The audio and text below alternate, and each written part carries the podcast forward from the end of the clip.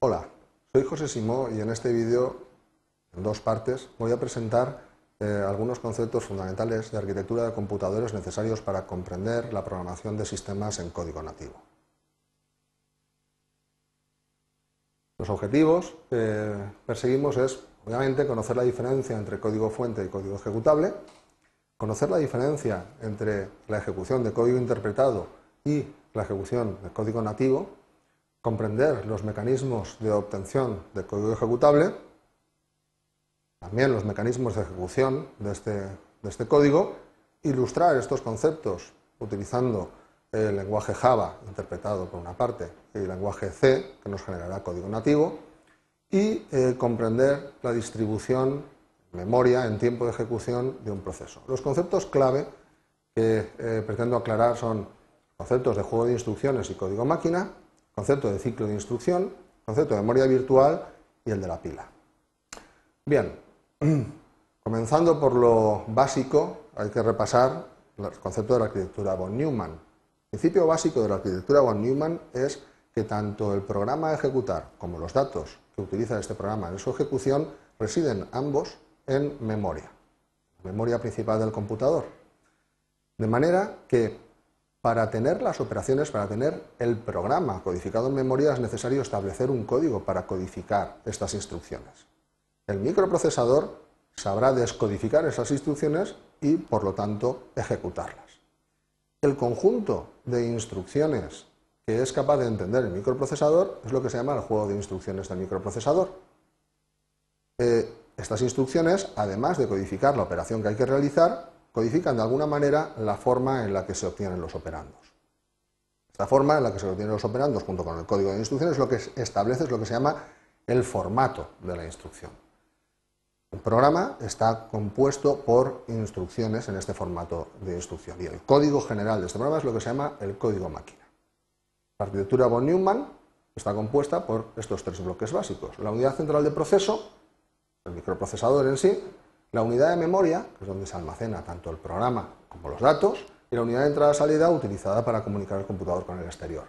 Estas tres unidades se unen mediante el bus del sistema que, que tiene una parte de datos, una parte de direcciones y una parte de control. Bien, ¿cómo se ejecutan las instrucciones? Inicialmente lo que tenemos es un registro dentro de la unidad central de proceso, dentro del microprocesador, tenemos un registro que se llama el contador de programa. Ese registro contiene la dirección de memoria donde se ubica la siguiente instrucción a ejecutar.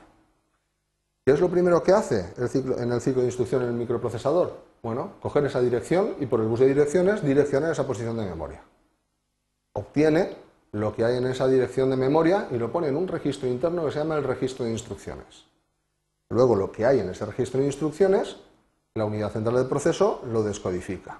Y al ritmo, todas estas operaciones se hacen al ritmo que marca el reloj ¿eh? de la unidad central. A ese ritmo de reloj se ejecuta la unidad de control, eh, genera las señales eléctricas necesarias para ejecutar esa instrucción.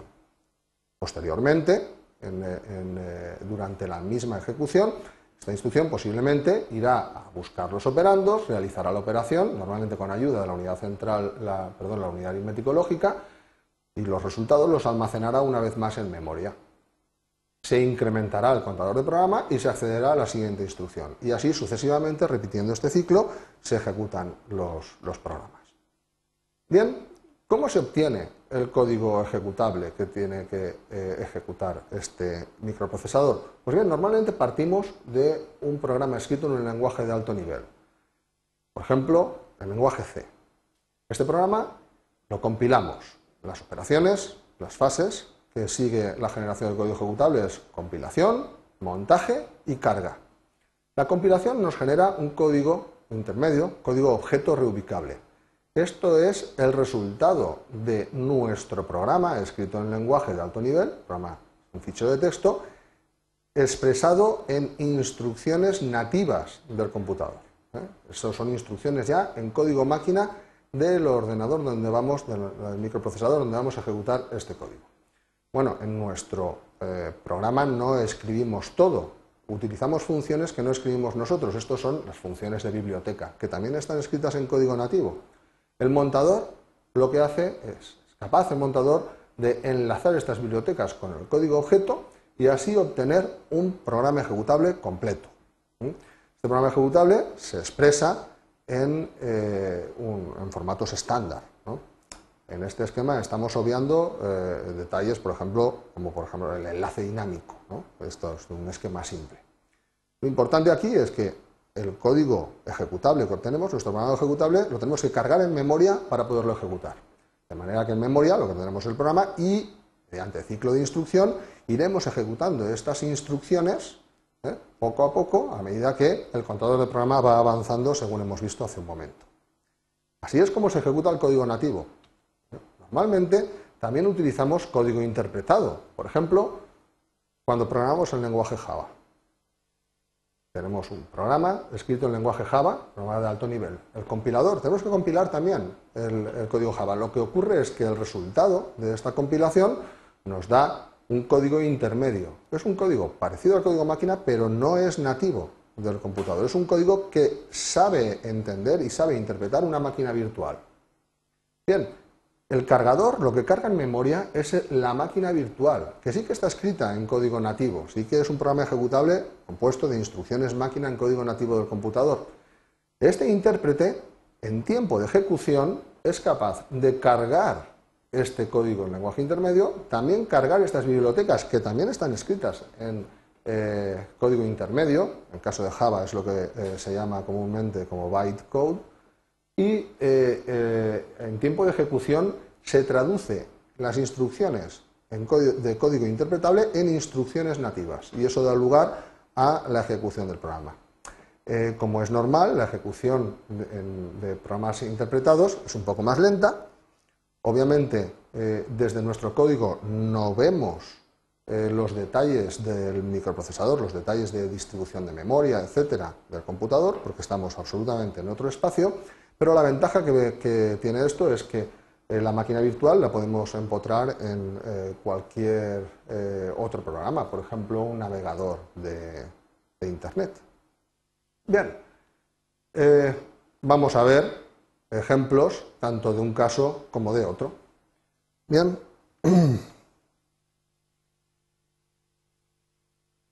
Aquí a la derecha, esto es un editor de texto típico, esto es una terminal ¿eh? en el que estamos en un, eh, directorio en el que tenemos pues estos, estos dos archivos, el hola Java ¿eh? y el hola C. Concretamente, el hola Java es este que tenemos aquí, un típico programa simple en el que sacamos por pantalla un, un mensaje. La primera operación para ejecutar este código es la compilación. Java C es el compilador de Java y compilamos el código Java. Bien, para, hemos obtenido el bytecode, el código intermedio, en este caso es hola.class.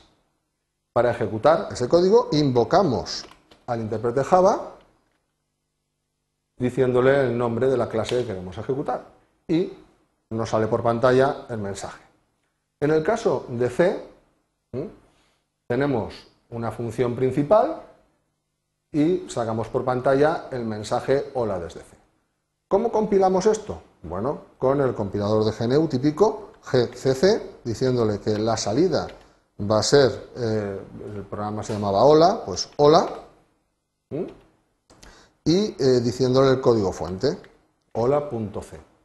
Esto compila y monta a la vez, ¿eh? de manera que lo que hemos obtenido es el código ejecutable, ya directamente nos marca aquí que es ejecutable, que hemos llamado hola porque así lo hemos especificado. Para ejecutarlo simplemente cargamos este programa, punto barra hola, y nos saluda desde C. Bien, hasta aquí la primera parte del vídeo. Gracias por vuestra atención.